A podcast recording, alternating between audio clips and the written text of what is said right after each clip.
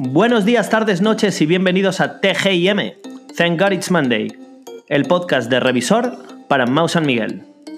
Hoy vamos a hacer un repaso por las 7 tendencias tecnológicas que consideramos más relevantes para 2019. Si habéis abierto la news hoy, habréis visto una infografía que pone 7 tendencias tecnológicas para 2019. Bueno, pues es la compañía perfecta para este podcast, por si hay algo que de pronto no acabáis de entender o algo que se os ha escapado. Podéis ver la infografía o escuchar el podcast a la vez e ir siguiendo cada cosa de la que vamos a ir hablando. Hablaremos de telefonía móvil, de videojuegos, de tendencias culturales, redes sociales, un montón de cosas, pero no quiero hacer spoiler. Así que, dentro música y empezamos. A ver, la primera que hemos sacado es la llegada del 5G, porque es como el cuento de nunca acabar. Eh, es la quinta generación de telefonía móvil. Eh, Verizon y ATT ya lo han probado en América a lo largo de este año. Se han comprometido a lanzarlo a principios de 2019 pero no sabemos cuándo va a llegar a España. ni siquiera Londres tiene muy claro que vaya a llegar en 2019.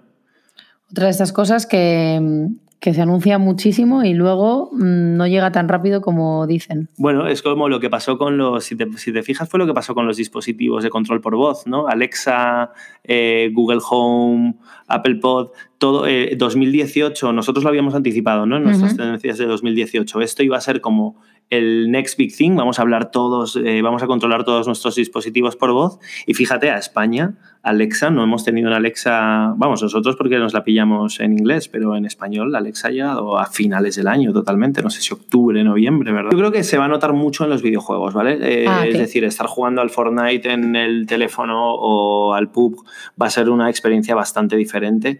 Y, no sé, la verdad es que tengo interés por ver por qué, qué, qué es lo que va a ser tan guay. Bueno, según, según el, director de marketing de Qualcomm, eh, dice que eh, lo guay es que va a ser muy rápida, muy rápida la adopción, porque al final, piénsalo, no todos los dispositivos tienen que cambiar, la red tiene que adaptarse. Puede, esto podría, podría tomar mucho tiempo, pero dicen que están bastante bien. Ah, pensé que te referías con la adopción que a la gente le iba a costar poco adaptarse. Digo, hombre, normal. si va a mejorar. sí, sí. Uno, uno, a lo bueno se acostumbra fácil. Eh, bueno, lo segundo es eh, todo este revuelo que ha habido con las redes sociales en 2018. Facebook. Facebook. Eh, pero otra cosa, Facebook. ¿Y Snapchat qué? Lo de Snapchat ha sido increíble. O sea, en España eh, fue un. apareció, nadie le echó ni caso, creció muchísimo en Estados Unidos y en Inglaterra, pero ahora mismo yo creo que no conozco a nadie que lo use. Bueno, nosotros tenemos una cuenta que no hemos cerrado, pero la hemos usado poco. No os molestéis ni en añadirnos a Snapchat, de hecho. Eh, pero, pero aparte de, financieramente, que Snapchat está en una situación en la que la verdad, eh, si habéis invertido en Snapchat, chicos, lo siento. No sé, qué, no sé qué deciros. No pasa nada porque va a haber nuevas oportunidades, pero esto ha sido como un terremoto. Yo no digo que ha sido un cataclismo, aunque lo hayamos titulado así. Es un terremoto. ¿Qué significa?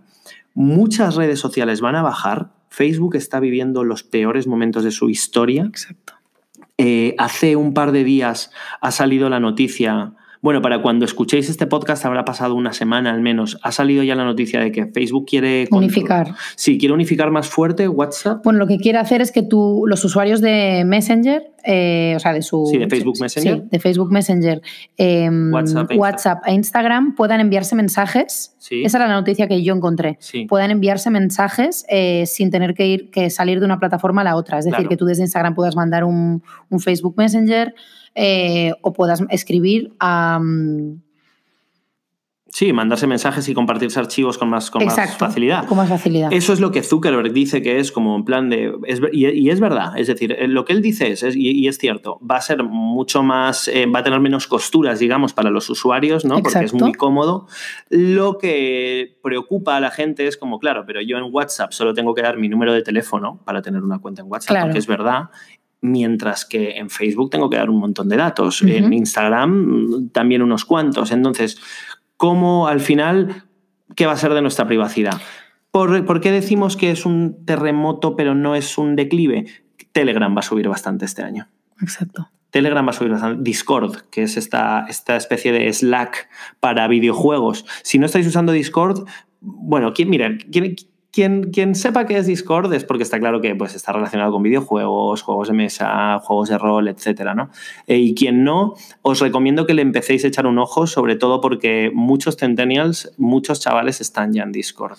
Yo os recomiendo Slack, que yo soy muy fan de Slack. Bueno, Nosotros lo usamos mucho. Y tienes desde chat directo con quien quieras, puedes hacer grupos y es muy bueno para compartir contenido e incluso compartirlo con compañeros o guardarlo para más tarde. Típico mm, artículo que has encontrado pero no tienes tiempo de leer, pues te haces una carpeta porque puedes hacer como carpetas, bueno, canales, ellos lo llaman canales y entonces ahí puedes meter toda todos los links de, la, de, las noticias que te gusten o de las cosas, imágenes, lo que tú quieras. Sí, nosotros ahora mismo tenemos los canales de Slack eh, privados, pero podéis hacerlo incluso abierto y es una muy buena manera de, pues sí, de, abrir a, por un lado, de inspirarte. De, inspirarte y, de abrir a tu audiencia, por ejemplo, si queréis abrir los canales, si quisierais abrir los canales de Slack, pero para eficiencia en el trabajo. No hay nada mejor para el reparto de tareas ahora mismo que Slack. Desde luego, bastante mejor que hacerlo por mail, que me imagino que estaréis saturados de recibir mails y que solo os gustará TGIM porque es un mail que mola.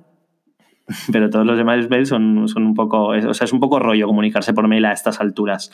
Pero bueno, eh, sobre todo yo digo, tengamos ojo a Facebook, a ver qué es lo que sucede con Facebook. Snapchat ya veremos a mí, yo creo que me estaría despidiendo. Y otra de las cosas que decían de Facebook es que realmente está haciendo esto para que sus seguidores de Facebook no se acaben yendo todos. Claro, claro. Entonces, que es una manera como de mantener la audiencia que tiene en Facebook para que por lo menos pueda seguir usando todas sus plataformas. Mm, sí, está claro, ¿no? Atraer por lo menos a los que se están quedando en WhatsApp e Instagram, tiene sentido. Esto también hace que nos preguntemos qué es lo que pasa con el influencer marketing. Ha habido unos estudios bastante bastante locos este, e, estos últimos años sobre, sobre, bueno, hasta qué punto realmente se rentabilizan las campañas con influencers, ¿no?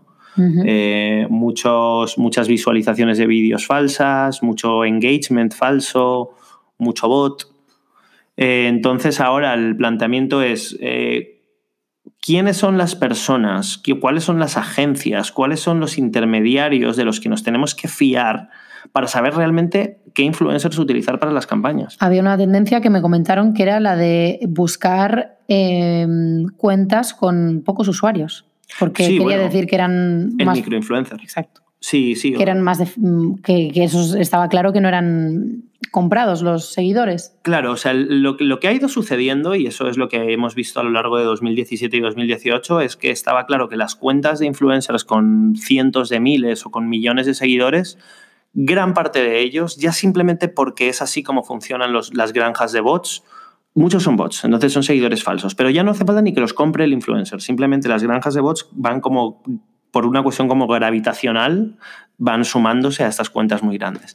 En las cuentas más pequeñas es mucho más fácil medir el porcentaje de engagement, ¿no? Como qué relación hay entre la cantidad de seguidores y la gente que, y la gente que likea, comenta y comparte. Eh, y luego, por otro lado, el que esos influencers tienen una relación realmente mucho más cercana. Al final, ¿por qué nos gustaba Twitter? Era porque podíamos relacionarnos ¿no? con, con la gente a la que seguíamos.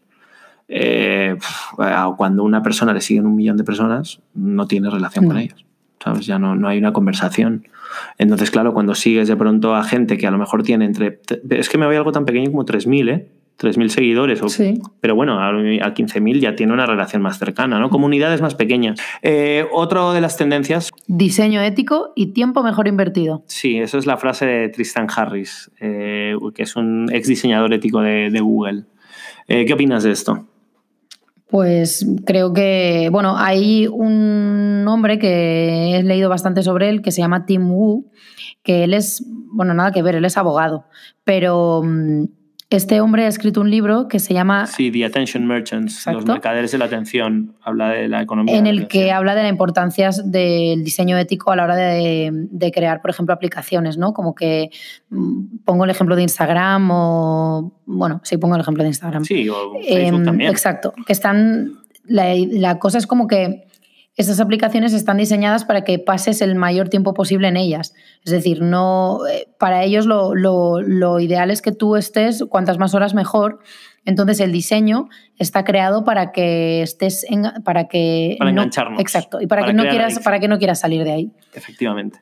Entonces, desde el, cuando se empezó a, subir contenido de vídeo en Facebook, el hecho de que se reprodujera directamente solo con que tú estuvieras mirando tu, tu feed, de noticias, exacto, de noticias, pues esto ya te hace que, que, de pronto te distraigas con un vídeo que a lo mejor ni te interesa, pero al final te quedas unos segundos más viéndolo. Sí, es que como que desde hace unos años las redes sociales han estado diseñadas y siguen estando diseñadas para generar más, lo que decimos, ¿no? El engagement, generar, generar más tiempo de interacción del usuario con la red social.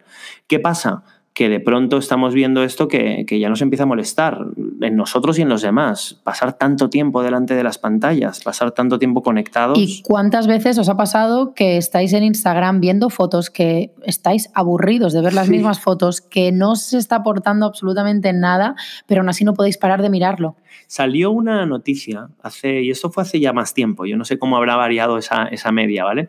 De que cada londinense escrolea cada día la altura del Big Ben en su teléfono móvil, ¿vale? Pasando por Facebook, Instagram. Es, es alucinante.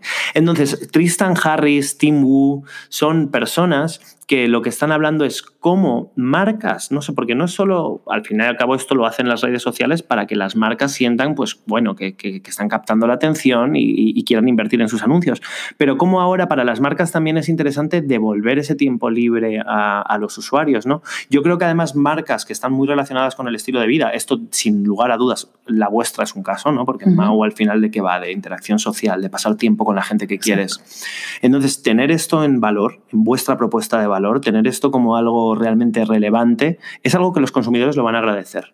Por supuesto. Sobre todo porque además ya no es fácil engañar a la gente. Ahora la gente sabe que. claro, está mucho más preparada y sabe mucho más lo que, cómo le afectan las cosas. Efectivamente. Entonces saben que si una aplicación o si una marca está queriendo robarle su tiempo, al final lo van a detectar. Si alguien quiere devolvérselo, lo van a agradecer. Cuarta tendencia.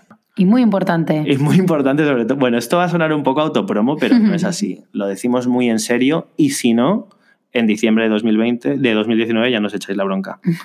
Pero creemos que esto va, en, esto va en serio. El año del podcast. ¿Lo es, Angie? Pues yo creo que sí. ¿Sí? Sí.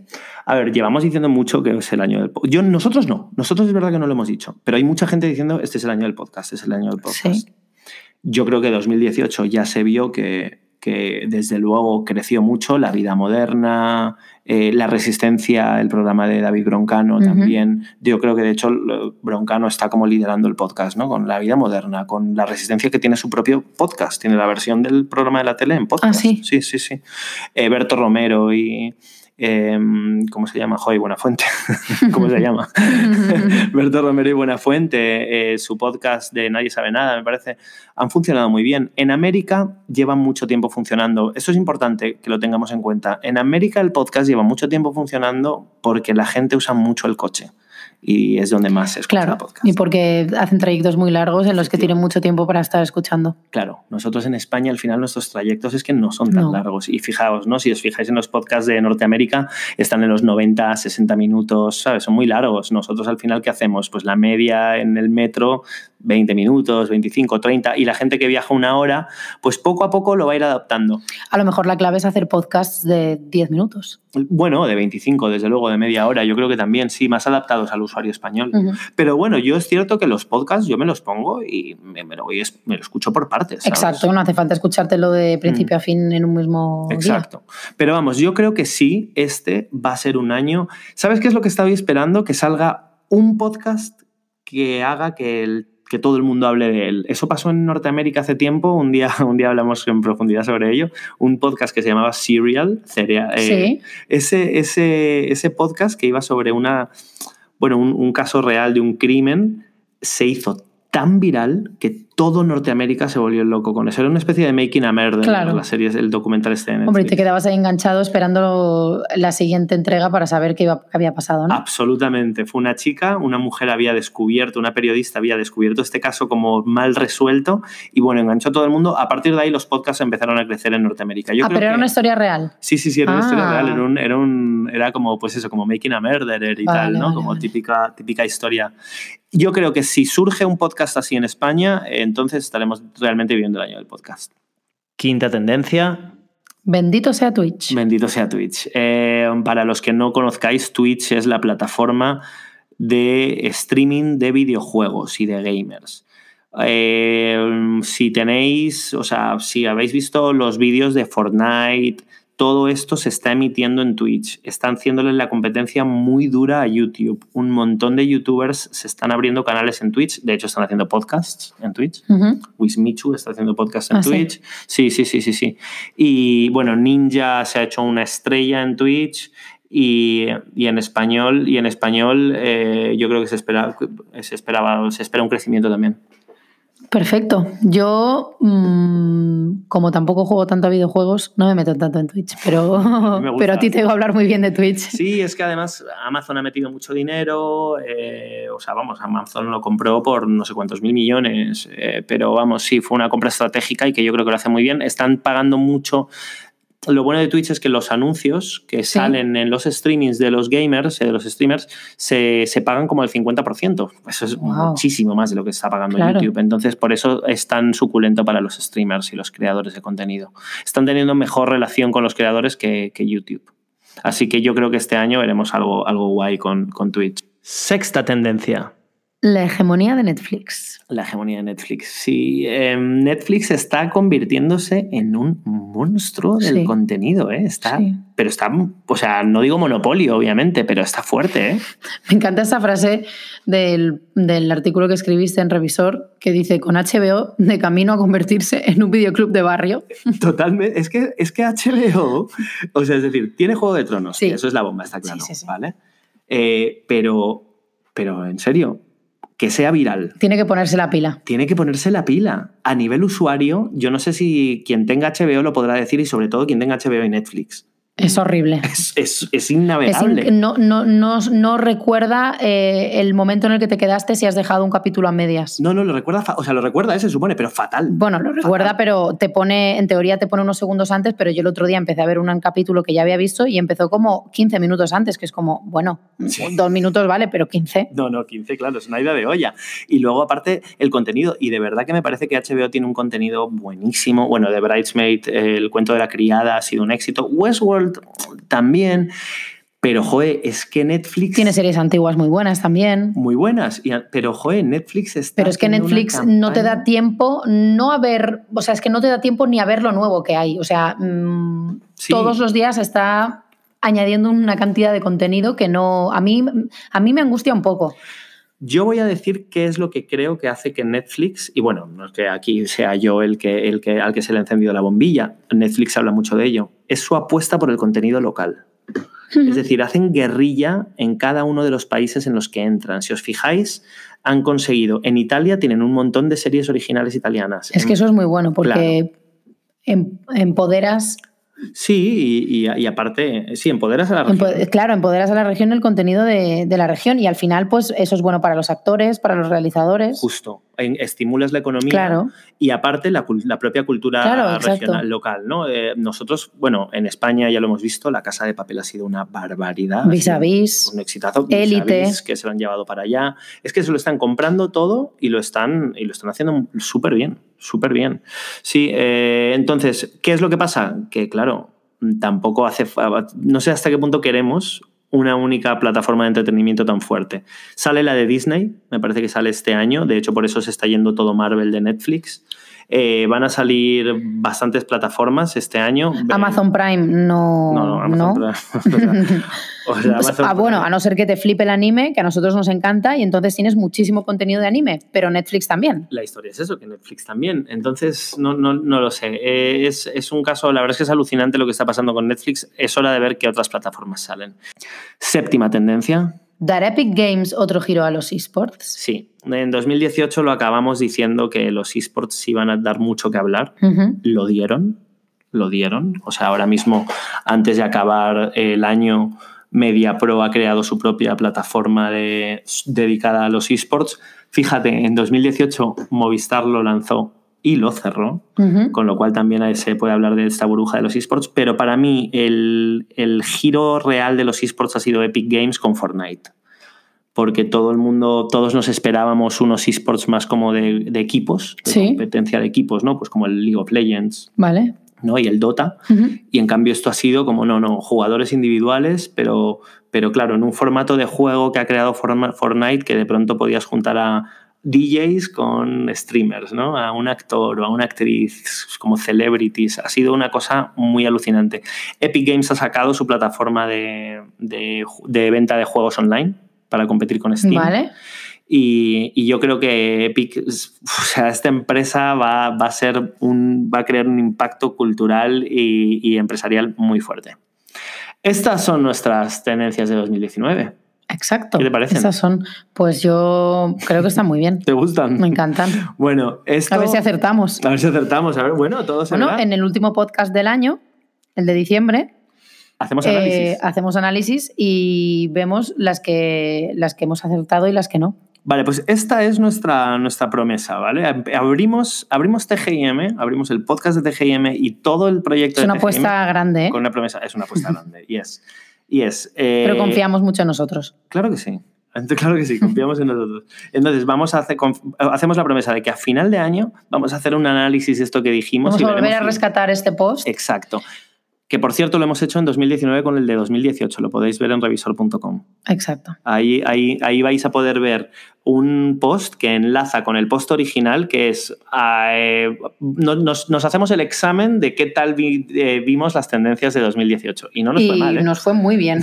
Hubiéramos sacado yo creo un 8. Yo creo que un 9, ¿eh? yo, estoy, de 9, me he venido muy arriba, pero yo creo que un 9. entonces, bueno, chicos, chicas, gracias por estar ahí. Muchas gracias. Encantado de conoceros. Soy, mi nombre es Rodrigo Taramona. El mío es Ángela, pero todo el mundo me llama Angie. Eh, eh, esto ha sido la primera entrega en podcast de TGIM. Esperamos que esta relación dure mucho, que se solidifique. Por favor, no dejéis de escribirnos. Exacto. Respondednos al mail, contadnos qué os parece. Eh, estaremos con vosotros dentro de un mes en el podcast, pero cada semana en vuestro mail. Gracias por estar ahí. Tenéis un mes cada vez que salga el podcast para sugerirnos cosas nuevas para el siguiente podcast. Efectivamente. Gracias, espero que hayáis disfrutado del momento. Thanks God it's Monday para siempre. que tengáis buen día de trabajo y un abrazo para todos y para todas. Adiós.